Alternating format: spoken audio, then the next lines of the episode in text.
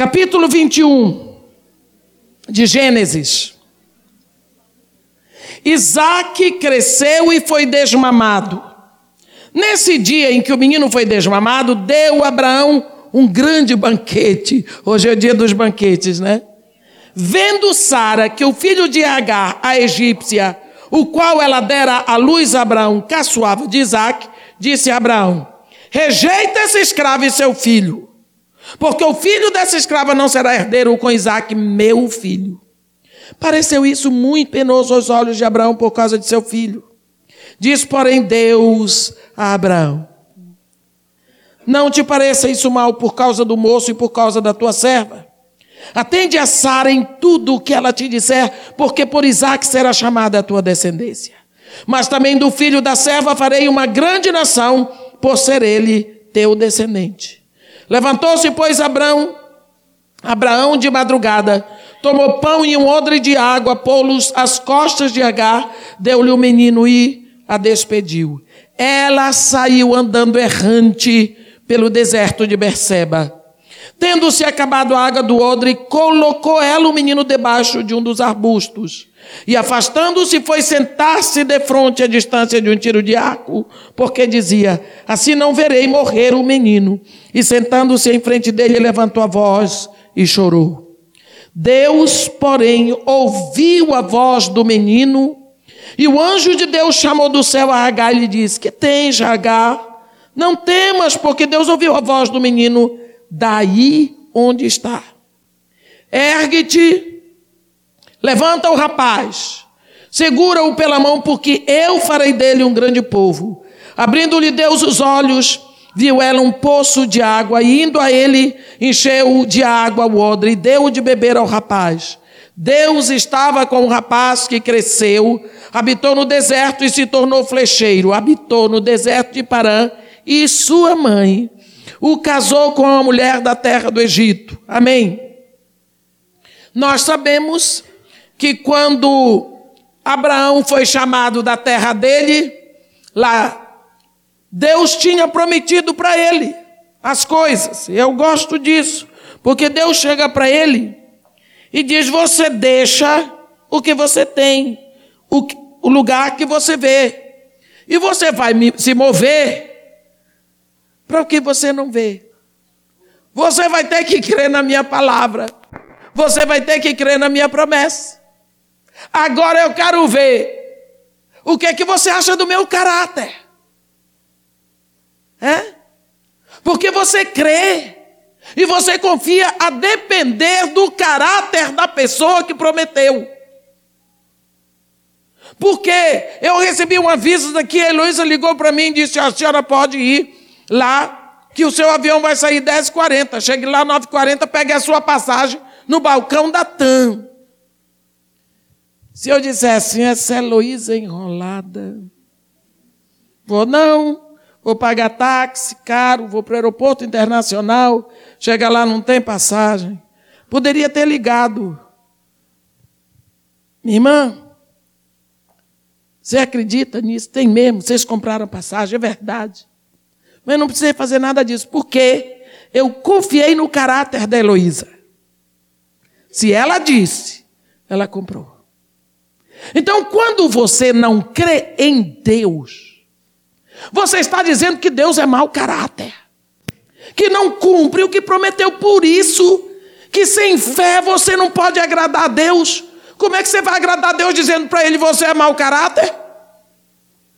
Então Deus diz para Abraão no capítulo 12 de Gênesis: Olha, deixa a tua terra, a casa do teu pai, tua parentela, e vai para uma terra que eu te mostrarei. Você vê que vai tudo para o futuro.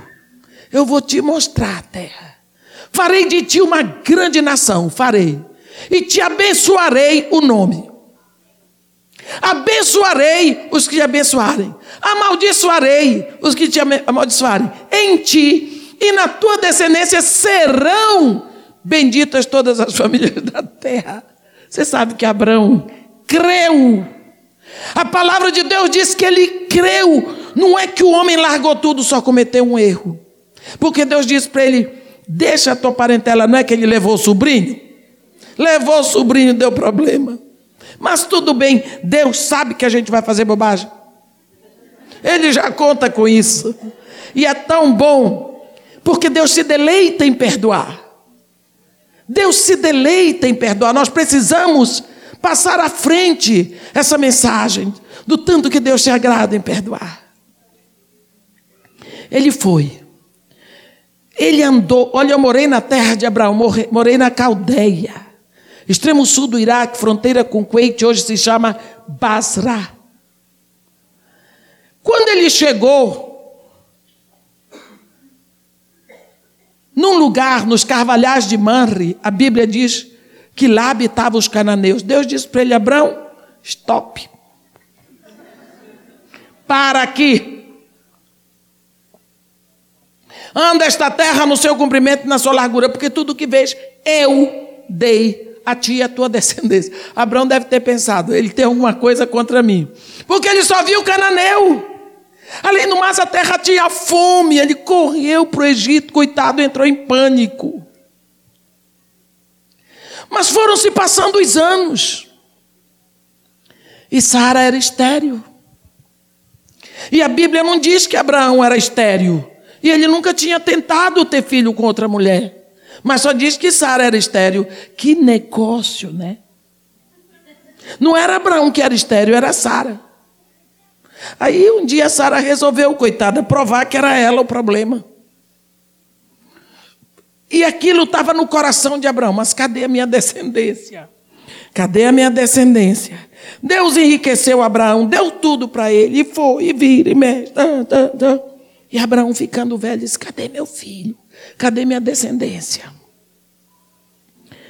Quando foi um dia, Deus disse para ele: Abraão, eu sou o teu escudo, o teu galardão será sobremodo grande. Ah, minhas irmãs e meus irmãos, quando Deus disse para ele: O teu galardão será sobremodo grande, deu um treco na cabeça de Abraão. Abraão pensou: pronto, lá vem ele me dar mais coisas. Ele já me deu tanta riqueza, tanta terra. Ele ainda tem galardão. Para quê? Se eu não tenho, para quê? Isso foi o que se passou na cabeça dele, não está escrito na Bíblia, isso é por minha conta. Porque a resposta de Abraão foi a seguinte: ele que só respondia para Deus, sim, senhor, eis-me aqui. Ele agora diz assim para Deus: que mais poderás me dar se um, umzinho, um filho tu não me deste.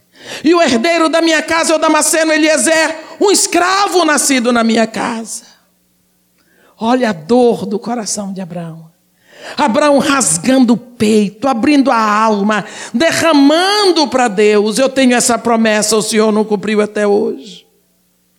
Aí Deus olha para a cara de Abraão e diz para ele: Ô oh, Abraão, não será este o teu herdeiro, será um filho, um filho nascido de ti. Ele diz: Abraão, vem aqui. Por isso que a gente sabe que era de noite. Olha para o céu e conta as estrelas. Vê se tu podes enumerá-las. Era muita estrela. Deus diz para ele: Olha, Abraão, se tu puderes contar as estrelas do céu, tu também vai poder contar a tua descendência, que a tua descendência vai ser tão numerosa, mas ser tão numerosa que de numerosa ninguém vai poder contar. A Bíblia diz que Abraão creu nisso, e isso foi lhe imputado por justiça, o que prova que a justificação é pela fé na palavra de Deus desde o Antigo Testamento, não é coisa nova. A justificação é por fé. Agora eu quero que vocês entrem nesse site. Abrãozinho volta de lá com tudo, estribadíssimo, elétrico, Sarinha, minha filha, você nem sabe. Que foi, meu filho? O Senhor falou comigo. que foi que ele disse? Conta aqui. Diz que não é Eliezer que vai ser o nosso herdeiro. Vai ser um filho nascido de mim. O velho está velho. Aí Sara recuou. É. Senhor te disse isso? Disse. É. Entrou na brecha. Errada. É, então, se o filho é nascido de ti, Impedimento aqui. Desse mato não sai coelho. Olhou o impedimento. Mas se Deus tinha dito que era um filho nascido dele, era dele com a esposa. Porque Deus não separa ninguém, nem manda ninguém cair em adultério. Ô oh, Sara! Mas tudo bem aconteceu. Toma minha serva, dorme com ela. Ei, esposa boa. Abraão não se fez de rogado, engravidou a egípcia Agar. Ia dar certo? Não. Porque quando Noé saiu da arca, levou toda a família para adoração e plantou aquela vinha, embebedou-se, Noé soube que o filho dele, Cão, tinha faltado com respeito. Quando ele acordou do vinho, ele fez uma preleção que eu tremo quando eu leio. Ele disse: Maldito seja Canaã, seja servo do servo dos seus irmãos. Engrandeça o Senhor a Jafé, habite a ele nas tendas de, San, de Sem, Canaã seja servo. Bendito seja o Deus de Sem. Canaã seja seu servo. Então, Noé abençoou duas vezes a um filho chamado Sem, abençoou uma vez ao filho chamado Jafé, não abençoou a Cã, ele simplesmente ignorou Cão, mas amaldiçoou quatro vezes. O caçula do filho que lhe faltou respeito, que era Canaã. Só que esse filho que faltou respeito teve quatro filhos: Cuxi, Misraim, Puti e Canaã. Cuxi era a Etiópia, Misraim era o Egito. Puti é a Líbia, Cuxi é a Líbia e Canaã, Palestina. Então você vai notar que Egito é Misraim, é descendência de Cão. E Abraão era de Sem, é semita. Então não podia haver bênção nessa mistura, porque o filho que ia nascer seria de Misraim, filho de Cão, com um semita. Abraão engravida a egípcia.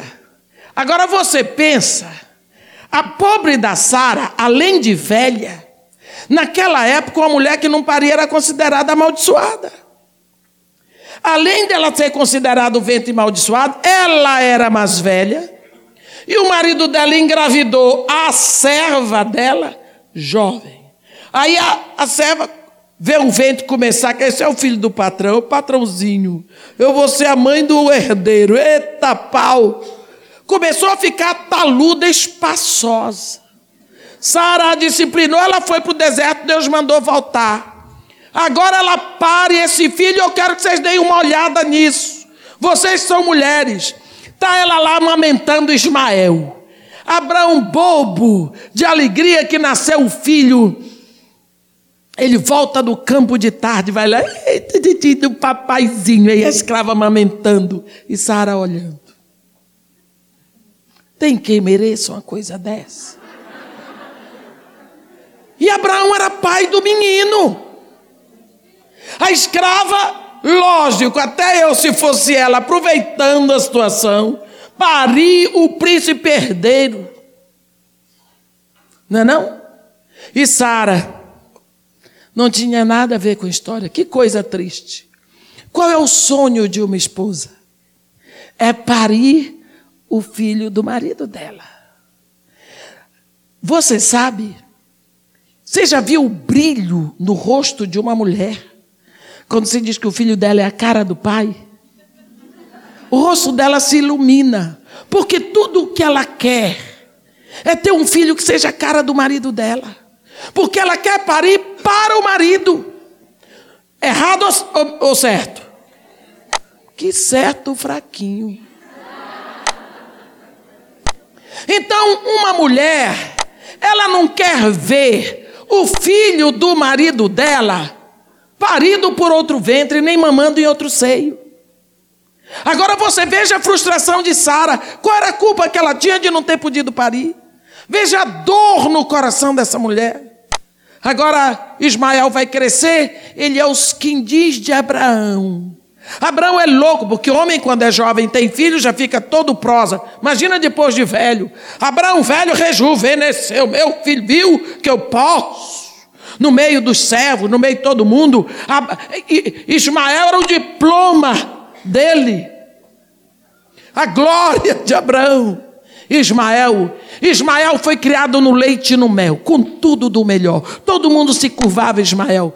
Ismael não cresceu para dividir o lugar com ninguém. E a escrava cada dia mais espaçosa. E quando Ismael já estava taludinho, sabendo que ele era o dono do pedaço, rapazote, vem uma notícia Sara diz: Ei, estou grávida. Você imagina as gargalhadas. E aí, ó, tá é doida, 90. Pior quando Abraão começou a dizer: Vamos ter um filho, eu e Sara. Te prepara, Ismael, que até teu pai está doido.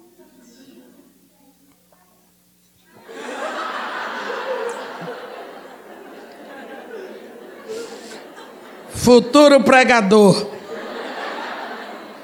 vai passar por isso tudo.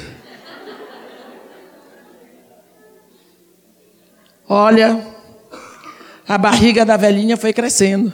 E eu não sei se tinha gravidez psicológica, mas com nove meses nasceu um gurizão. Pariu. Você pensa o silêncio que foi naquela casa, o nascimento de Isaac, temor de Deus nasceu Isaac, o semita. Ismael odiou aquilo. E muito mais a mãe dele. Então, o nascimento de Isaac trouxe uma divisão, acentuou a divisão. Porque Ismael tinha que recuar. Agora, a esposa teve o filho, teve o herdeiro. Então, só nisso aí, 50% do reinado de Ismael já dançou. Então Ismael não soube controlar, não soube administrar o seu sentimento em relação a Isaac. Ele foi crescendo a raiva, foi crescendo, e ele devia estar fazendo a vida de Isaac muito difícil. Chegou ao ponto que no dia do desmame de Isaac, que era o dia em que o menino seria apresentado como herdeiro legítimo, Ismael não aguentou, começou a maltratar o irmão. E Sara não aguentou mais, virou para o pobre de Abraão e disse para ele: Ei, manda embora essa escrava e o filho dela, Vera de Abraão. Porque o filho da escrava não faz herdeiro com meu filho. Não é filho de Abraão, aí era uma briga de ventre. São duas mulheres. Abraão era um simples reprodutor. Porque entre os judeus, a descendência se dá pelo ventre. O ventre de Agar é um ventre cananeu. O ventre de Sara é um ventre semita. Quando Sara disse isso para Abraão, você pensa a briga. A Bíblia não diz essas coisas, mas a gente imagina. Para Deus ter vindo interferir, você pensa o grau da discussão. Quando Sara disse isso em Isaac, aí Deus vem interferir. E Deus fala com Abraão: Abraão, não te pareça isso mal por causa do moço e por causa da tua serva. Atende a Sara. É Deus bom. Ele vem sempre a favor da esposa. Ainda tem gente que não gosta. Atende a Sara em tudo o que ela te disser, porque por Isaac será chamada a tua descendência, mas também do filho da serva farei uma grande nação por ser ele teu descendente. Olha que coisa. Abraão levanta. Você pensa a dor do coração desse homem? Você sabe o que é que Deus está dizendo para Abraão fazer? Você sabe quais são os próximos passos deste homem? Mandar embora o filho que ele ama o primeiro fruto dele. dispensar para nunca mais ver.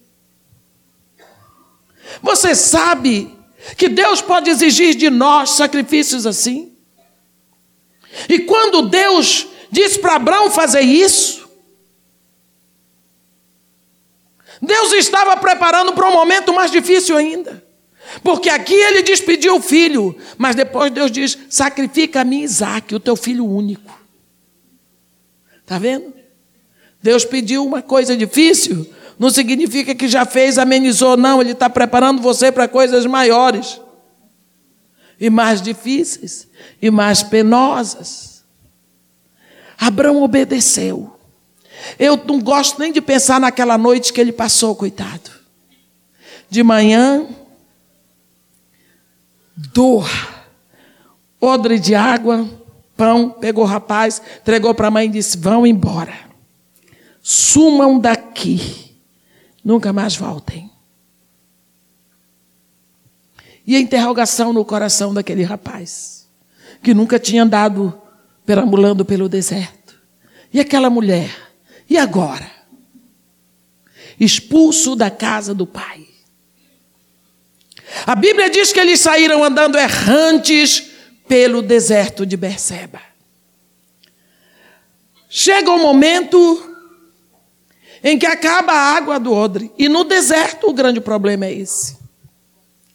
Agora você vai ter uma mãe, uma mulher sozinha com a responsabilidade do filho, que seguramente ela precisou de um homem para fazer, para ajudá-la a parir. Agora você vai ver uma mulher sozinha, uma mãe sozinha. Quantas mães sozinhas podem estar ouvindo esta pregação agora? Às vezes você está sozinha porque o marido abandonou. Às vezes você pode estar sozinha porque você é mãe que não casou. Às vezes você pode estar sozinha porque você tem um marido dentro de casa que é um zero à esquerda. Às vezes você pode estar sozinha porque o marido que você tem em casa é mais um problema do que tudo. Então você está sozinha. É, é, e no deserto.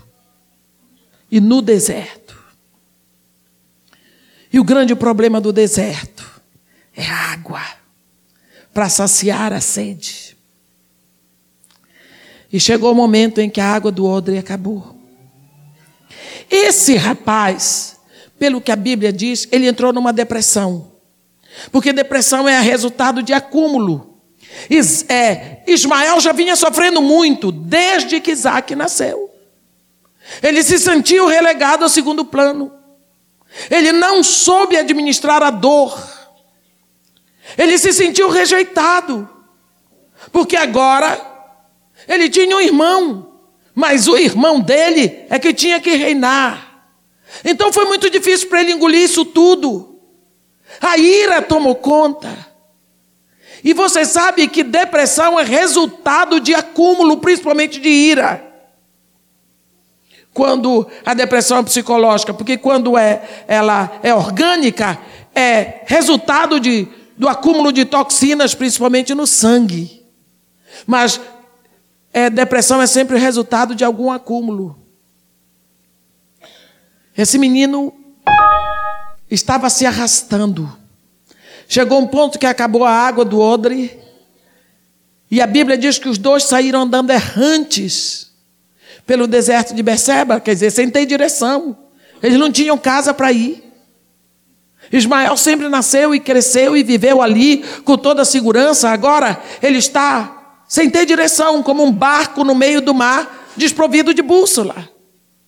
E ela o colocou debaixo de um arbusto para não ver o filho morrer.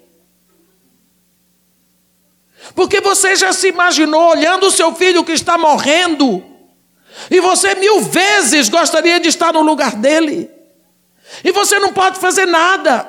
Ela não pôde aguentar aquela dor, ela se afastou para não ver, mas quando ela se afastou, a dor era tão intensa que ela gritou. A Bíblia diz que Agar levantou a voz e chorou. Alguma vez você já gritou de dor na sua alma? Porque você não tem uma palavra para expressar o que você está sentindo. Você geme. Geme. Foi isso que aconteceu com ela. Quando aquela mulher levantou a voz, gritou de dor, Deus disse que tem Agar. Deus ouviu a voz do menino daí onde está. Está vendo? Você diz o que é isso? A mulher que gritou e Deus ouviu a voz do menino, é mamãe. É mamãe. Quando você grita a Deus, Ele ouve a voz do seu filho. Não é à toa que seu filho saiu de dentro de você. Quando você vai a Deus, gritando pelo seu filho, não importa se seu filho está na China, na Austrália, no Canadá, Deus ouve o grito do seu filho de onde ele está, através da sua boca. Portanto, aprenda a orar a Deus pelos seus filhos, porque Deus ouve o seu filho através de você. Agar não estava gritando o sofrimento dela, mas o sofrimento do filho dela. E Deus disse: Deus ouviu a voz do menino de onde ele está. Que coisa boa. Sabemos que mesmo quando o nosso filho não está orando, nós estamos. Eu digo que ministério de filho é botar mãe para orar. Eu sempre disse isso para Heloísa, não é, Heloísa? Heloísa, minha filha, te conforma. Porque ministério de filho é botar mãe para orar. Se você ora pelos seus filhos, despreocupa. Despreocupa. Ora todo dia e deixa o barco correr. Porque Deus está ouvindo o seu filho. Você não pode estar onde seu filho está, mas Deus está. Você não sabe o que acontece com ele, mas Deus sabe. Eu queria fazer um parêntese. Tem um momento na vida de Isaac. Isaac, no capítulo 26 de Gênesis, vocês veem depois. Isaac vai expulso da terra de Abimeleque. E ele vai cavando os poços que o pai dele já tinha cavado. Mas cada vez que ele cava um, que aparece a água, os filhos teus vêm, a água é nossa. O primeiro foi um horror porque teve uma briga. Ezeque é o poço da contenda. Eles descem, descem, descem, descem, encontram outro lugar. Cava, cava, tira entulho que os filisteus tinham posto entulho. Aí, quando brota água, vem os filisteus. A água é nossa. Sitna, o poço do ódio. Do ódio. Aí eles descem mais, mais, mais, conseguem outro lugar. Cava, cava, quando vem. Não teve mais briga, era muito distante, chamou-se Reobote, porque eles disseram aqui nos deu lugar, o Senhor prosperaremos na terra. De lá eles foram para Beceba. No meio do deserto, Isaac só tinha inimigos, porque naquela época estava em alta o mercado escravagista. Então eles saqueavam caravanas no deserto, roubavam tudo, matavam pessoas. Isaac estava com medo, Isaac estava apavorado. Ele podia ser saqueado, tudo que o pai deixou para ele podia ser levado naquela noite os filhos, a mulher, os servos, os rebanhos e tudo. E nesse pavor a Bíblia diz: à noite o Senhor apareceu para ele e disse: Eu sou o Senhor Deus do teu pai Abraão. E coisa boa, não temas. Deus está dizendo, Deus está se apresentando a ele porque Isaac não conhece. Porque se Isaac o conhecesse, Deus não precisava se apresentar. E Deus dá as credenciais: Eu sou Isaac, o Deus do teu pai. Aí a ficha caiu. Ah, aquele Deus. Ele diz: Não temas, porque eu estou contigo. Eu te abençoarei, multiplicarei a tua descendência por amor a Abraão, meu servo. Está vendo? Isaac não conhecia Deus, mas Deus conhecia Isaac. Abraão tinha sido servo de Deus. E Deus disse: Olha, rapaz, tudo que eu vou fazer contigo, eu vou fazer por causa do meu servo Abraão. Eu vou fazer contigo porque ele já orou. Abraão tinha deixado oração na poupança para o filho. Coloque a oração na poupança. Você que tem tempo para ver novela, para fazer tantas outras coisas que o mundo gosta, vê se você cria juízo, minha irmã. Porque na hora que Abraão já morreu, mas o Deus dele, a quem ele orou, não morreu. Abraão já morreu, mas a oração dele continua. O filho dele estava no maior perigo, por causa da oração que ele já fez. Deus vai lá. Você não sabe o quanto você vai viver se ama tanto seu filho.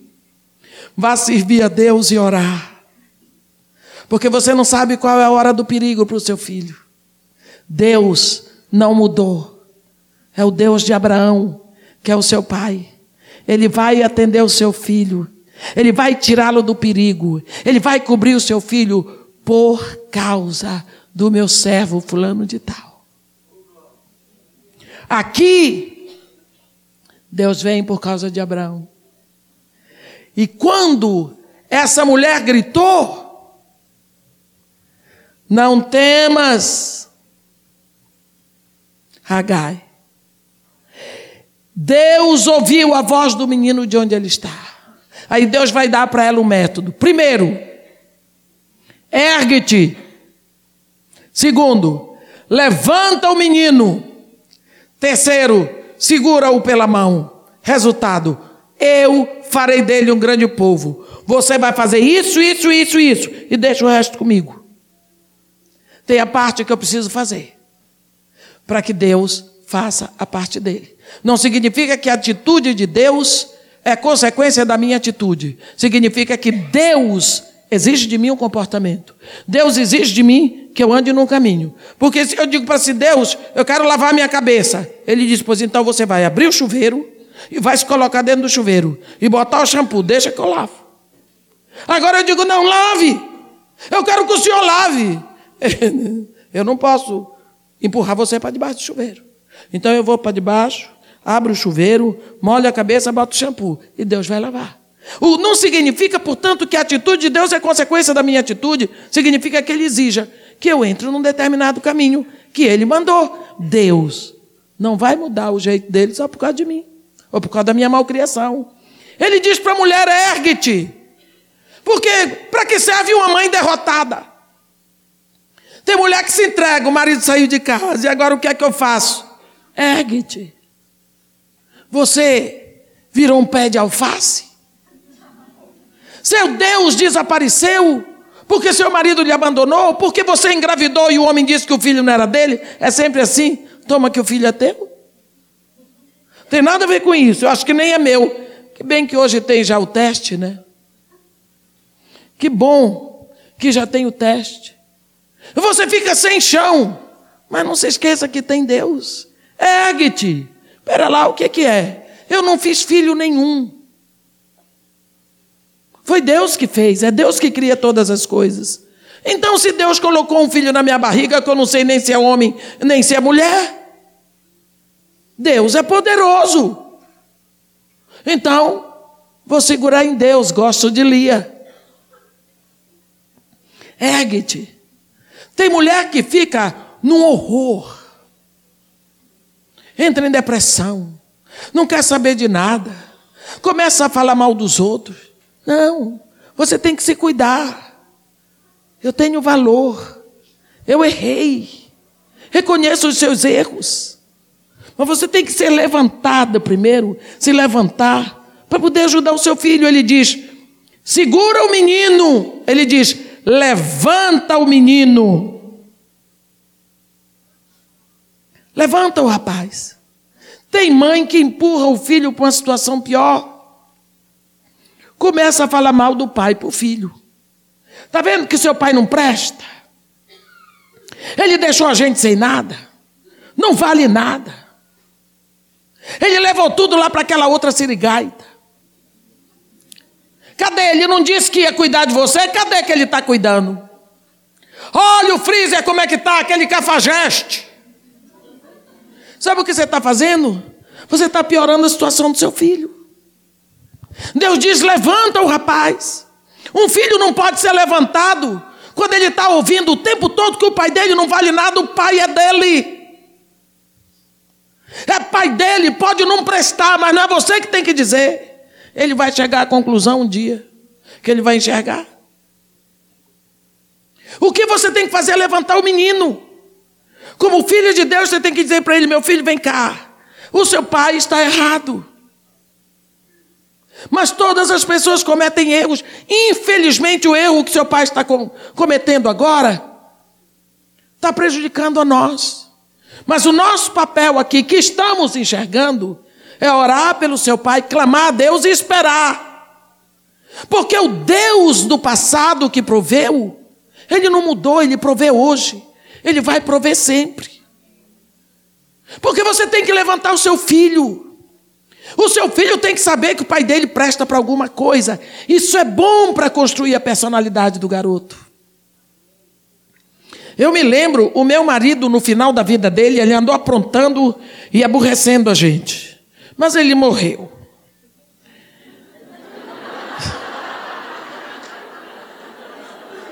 Eu não matei, Deus levou, glória a Deus. Depois de alguns anos, nós estávamos sentados assim, meu filho estava fazendo faculdade, estavam os colegas dele, tudo lá em casa, acho que era aniversário dele, qualquer coisa assim. Estavam falando de casamento. Aí eu disse: não, eu fiquei viúva com 43 anos. O meu filho disse: mamãe era linda. Era Ficou viúva. Tia, a senhora não quis casar mais, não? Eu disse, não. Eu fiz um voto com Deus, entreguei minha vida para o ministério e estou feliz assim. E, mas apareceu o pretendente, apareceu na mesma semana o meu cunhado. Pegar o despojo do defunto. É. Aí,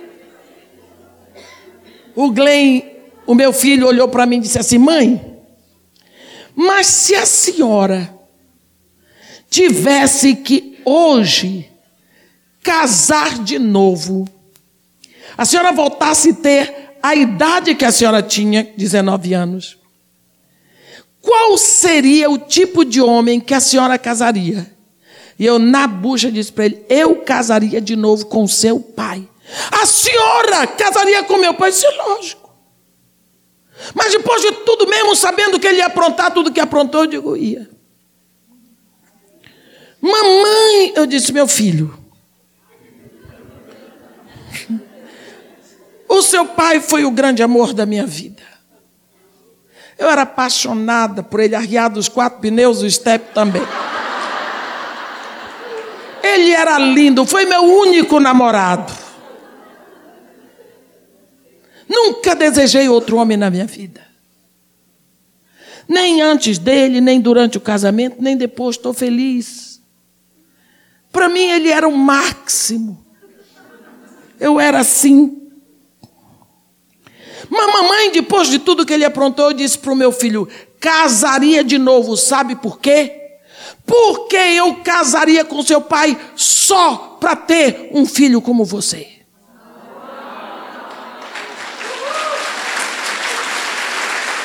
Está vendo? porque com nem outro homem eu teria você. Então só foi através daquele ali. Então eu casa, passaria o que fosse preciso para ter você. Isso encheu a bola desse menino tanto. Não é, Heloísa? Que ele. Meu pai. E vez por outra eu digo, seu pai, um homem tão inteligente assim como você, seu pai, um homem honesto, nunca vi ninguém vir cobrar nada dele. Sobressaiam as qualidades do pai em vez de sobressair a safadeza. Nasceu o filho do meu filho agora. Mamãe tem alguma coisa do papai nele. Eu disse para ele, meu filho, eu peço a Deus que ele seja inteligente como avô, trabalhador como avô sério no sentido de honestidade financeira. Aí eu fui catando o que podia. Porque é a forma de construir um passado, uma base para o meu filho. Agora você imagina se eu quisesse encontrar defeitos, eu ia encontrar milhares. Mas para que isso? Para destruir a base do meu filho? Não. Aí Deus diz para mim, para ela: levanta o rapaz. Você tem que levantar seu filho. E você não levanta falando mal do pai dele, nem da avó, nem da tia, nem da sirigaita que está com ele. Não. Aqui não diz sirigaita? Diz? Então, sirigaita. Mas é um nome pesado? Então, tudo bem. Então vamos arranjar um mais pesado ainda, né? Agora, ergue-te levanta o rapaz, usa coisas boas, empurra o teu filho para frente, faz ele olhar grandes coisas para o futuro, para que aquela situação não seja uma barreira para ele. Levanta, levanta, para que seu filho olhe para o futuro inteiro, forte, cresça. Agora vem o terceiro passo segura-o pela mão. Não solta o teu filho. Anda com ele. Seguro na mão significa sabendo a vida dele e ele atua. As dificuldades vocês estão juntas. Nas alegrias vocês estão juntos, juntos, companheiros, unidos. E Deus diz: "E eu farei dele um grande povo". A Bíblia diz que na hora essa mulher desopilou, porque saiu dela o medo do filho morrer. Porque ela gritou porque o filho ia morrer. Mas agora Deus diz para ela: não, ele não vai morrer, eu vou fazer dele um grande povo. Ela joga fora o medo, tirou toda a dor, jogou fora o pavor da morte, da perda Aí a Bíblia diz que Deus, eu gosto tanto desse versículo. Versículo 19 de Gênesis 21.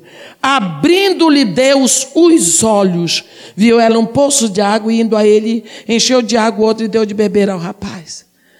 A Bíblia não está dizendo que Deus criou um poço ali. A Bíblia não está dizendo que Deus botou um poço. A Bíblia está dizendo que o poço existia, mas que os olhos dela estavam fechados. Ela não via o poço que existia. Por quê?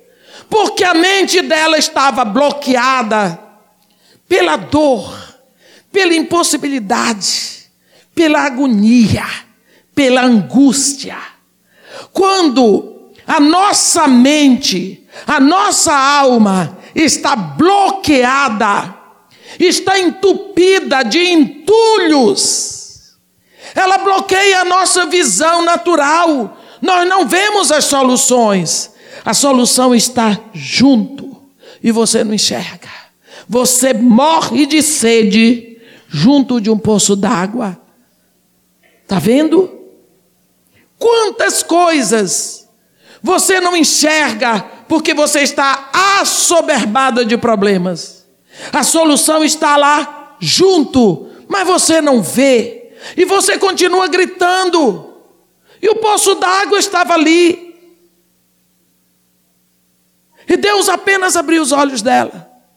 E ela viu água. É. Seu filho ia morrer e a água estava bem aqui.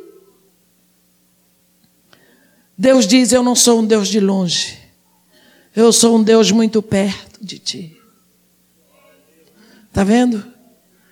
Você sabe o quanto Deus está interessado na sua casa, na sua família, na sua vida, na sua produção. Você sabe que Deus está interessado nisso tudo. Você não pode ter um parceiro mais adequado do que Deus.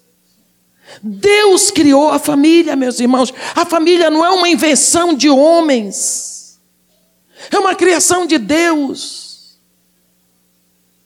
E como Deus não vai se importar com a sua família? Deus está se importando. Ele quer que você crie filhos que sejam heranças dele. Ele quer que você seja uma mãe segundo o coração dele. Ainda que seu marido saia de casa, ainda que seu marido lhe abandone, Deus não vai abandonar você. Mas Ele está querendo que você o busque. Só foi quando Agar gritou que ele disse: Que tens, Agar? Que tens, Agar? Deus está sempre ao lado daqueles que o buscam. Você tem que buscar. Você fica tão agoniada. Você vai para o psicólogo, você vai para o psiquiatra, você vai para o pastor, você vai para a vizinha, você vai para a mãe, você vai para todo canto. Graças a Deus você não vai para a macumbeira. Mas não é bem isso que Deus está esperando. Ele está dizendo: Eu estou bem aqui. Eu não sou um Deus distante. Por que será que você não crê que eu estou aqui? Eu estou aqui, por que será que você não procura por mim? Será que eu sou menor do que todos os outros? Será que eu não inspiro nenhuma confiança? Será que você não sabe que eu estou aqui e quero lhe ajudar? Será que você não sabe que você precisa do meu colo? Que você precisa da minha ajuda, da minha mão poderosa? Mas você esquece o principal. Você não está enxergando nada. Na hora da dor, você vê tudo deturpado. Agar só viu: meu filho vai morrer. E vai morrer de injustiça, porque o pai o jogou fora. Porque aquela carapaça daquela Sara engravidou. Ela estava com ódio também no coração. Ela não estava aceitando aquela situação. Ela ainda se culpava. Por que, que eu deixei engravidar para nascer um filho que vai ser jogado fora? Pobre do meu filhinho. Ela era uma vítima. E ela se sentia culpada pela morte do filho. Quanta angústia, quanta dor, quanto veneno, mas quanto engano que havia na vida de Ragar. Essa mulher grita de dor e Deus está pronto para ela. Que tens, Ragar? Que coisa boa. Então você acha que esse Deus que se importou com Agar no deserto não está se importando com você, que é filha?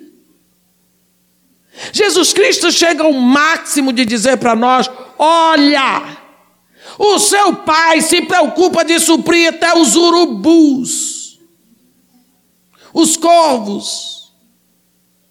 Tem horas que Deus usa corvo, aquela hora que ele manda o corvo levar comida para o profeta Elias.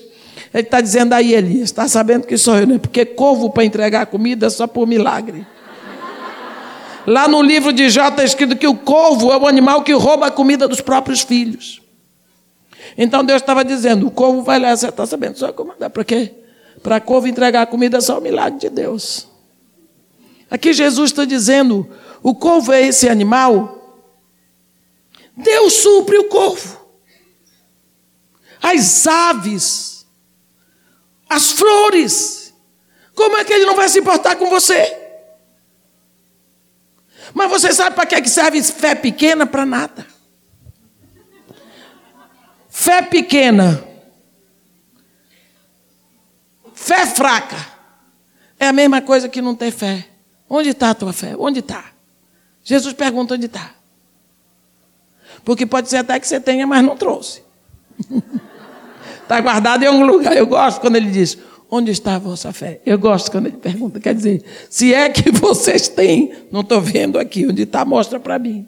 Agora, eu gosto de vez em quando a gente lê a Bíblia e vê Jesus dizendo umas coisas, eu rio e depois eu choro. Onde está a vossa fé? Imagina com que cara aqueles homens ficaram em Jesus. Onde está? Mostra para mim que onde está a vossa fé. Eu acho que ele diz isso para a gente. Será possível que você não, não crie juízo, não? Você ainda não criou. Quando eu faço coisa errada, eu digo: Senhor, nem olha para mim. Eu não fico vermelha, porque sou negra. Mas não significa que eu não estou com vergonha, porque uma mancada dessa, depois de tanto tempo andando com o Senhor, pois não é que dei uma mancada, o Senhor viu. Eu fiz isso, isso, isso, assim, o Senhor vai me perdoar. Mas eu fiz. E o senhor nem sabe que na hora que eu fiz eu estava pensando isso, isso, isso, isso. A corrupção estava vindo, que estava vindo, que estava vindo. Ele sabe que nós vamos passar por esses momentos angustiosos de luta contra o pecado, contra o mau pensamento, contra o mau desejo. Ele está ali com um badejão de graça para nós. Nós não precisamos embarcar naquele caminho. Deus está sempre pronto, meu irmão. Não importa o que aconteceu, não importa o que já foi feito, não importa se você foi uma prostituta. Se os seus filhos nasceram da prostituição, se você abortou quanto tem abortado, não tem problema nenhum desde que você venha para Ele. Entrega o pacote das dores, o pacote do pecado, porque Jesus Cristo já teve o seu corpo rasgado, para que você venha através dele para o Pai. Não importa qual seja a dor que você traz. Deus é aquele mesmo Deus que estava lá na hora que você fez o aborto, na hora que você prostituiu, na hora que você mentiu, que você enganou, que você xingou. Esse Deus sabe. Ele quer que você venha entregar para Ele. Ele quer dizer para você: olha, eu te amo. Eu te amo. Eu sempre vou usar contigo de misericórdia e dos teus pecados jamais me lembrarei. Ele tirou aquele peso de Agar. Ela viu o poço, que alegria. Começar uma vida no deserto. O grande problema dela era a água. Mas agora ela ainda tem o mesmo deserto ela tem o mesmo filho, ela tem a mesma situação, mas ela tem água e ela tem uma promessa. E agora Agar vai seguir este conselho. Que coisa boa você segurar uma palavra de Deus e andar com ela, ainda no deserto. Deus não mandou ela abrir, voltar para a casa de Abraão. Ela continuava no deserto, o filho dela continuava sem pai, ela continuava sem patrão. Mas ela tinha uma alegria, ela tinha uma promessa: eu farei dele um grande povo. E foi isso que segurou essa mulher. A Bíblia diz que o rapaz cresceu, Deus estava com ele, e habitou no deserto e se tornou flecheiro. Você sabe o que é habitar no deserto significa superar todas as dificuldades daquele tempo, daquele lugar. Ele habitou no lugar que ia ser a sepultura dele, ele dominou. Você vê que os ismaelitas são os arábios do deserto, as populações desérticas. Quer dizer, ele superou, ele venceu, ele dominou o lugar que ia ser a sepultura dele. Porque Deus estava com ele. Mas tem um versículo que eu quero que você preste bem atenção. Habitou. Qual foi o deserto? O de Pará, Parã. Sua mãe o casou com uma mulher da terra do Egito, diga amém. Sabe por quê? Porque ela não queria que o filho dela novamente cometesse o erro que ela cometeu. Ele era egípcio. Porque o ventre de onde ele nasceu era um ventre egípcio. Então ela não permitiu que ele casasse com uma mulher de Parã. Ela o casou com a mulher do Egito.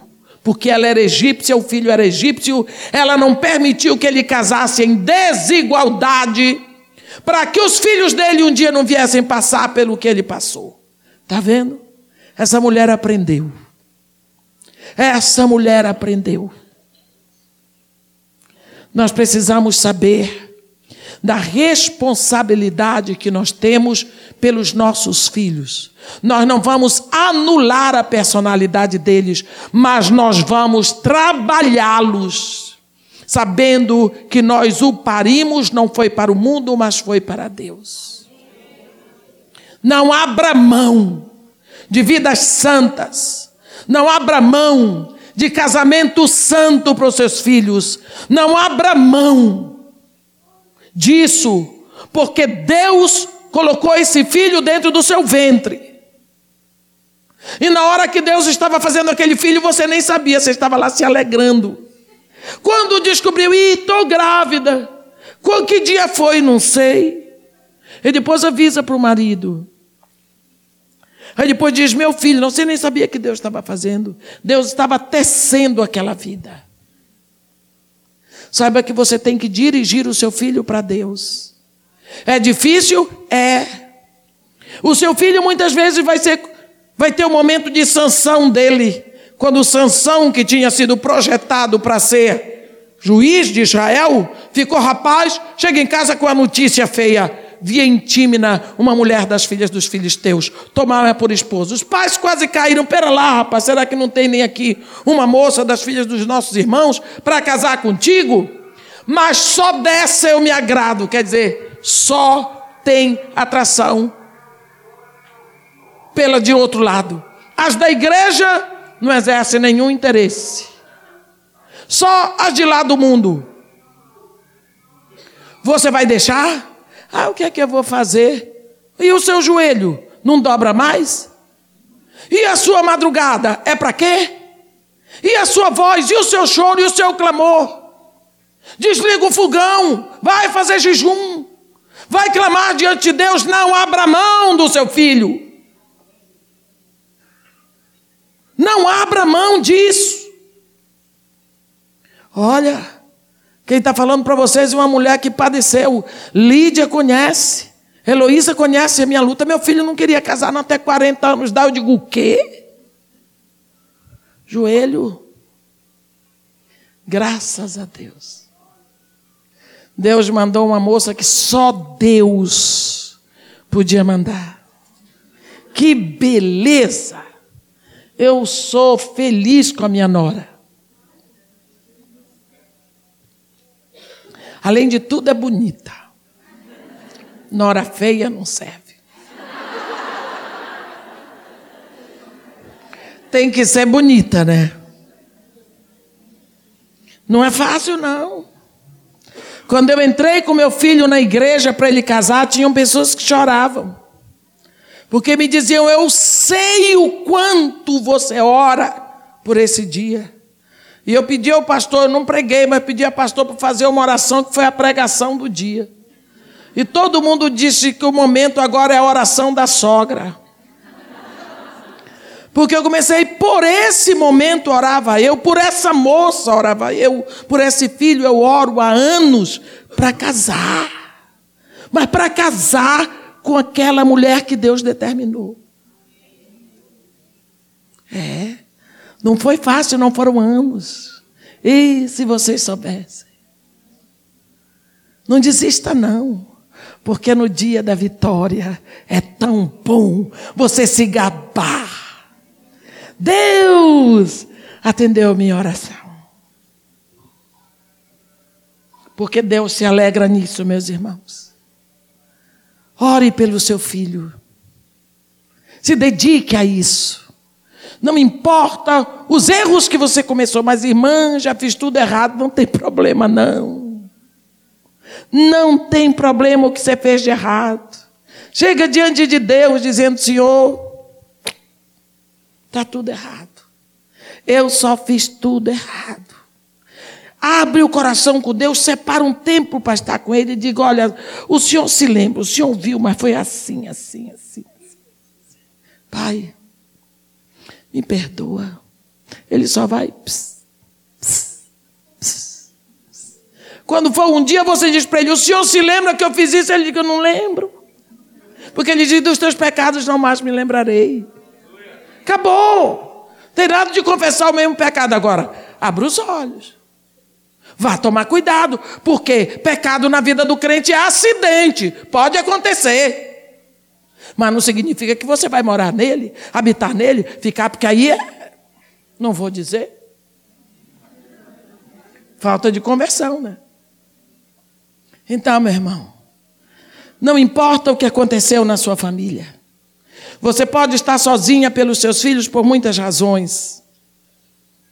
Mas o seu papel não é ser pai e mãe.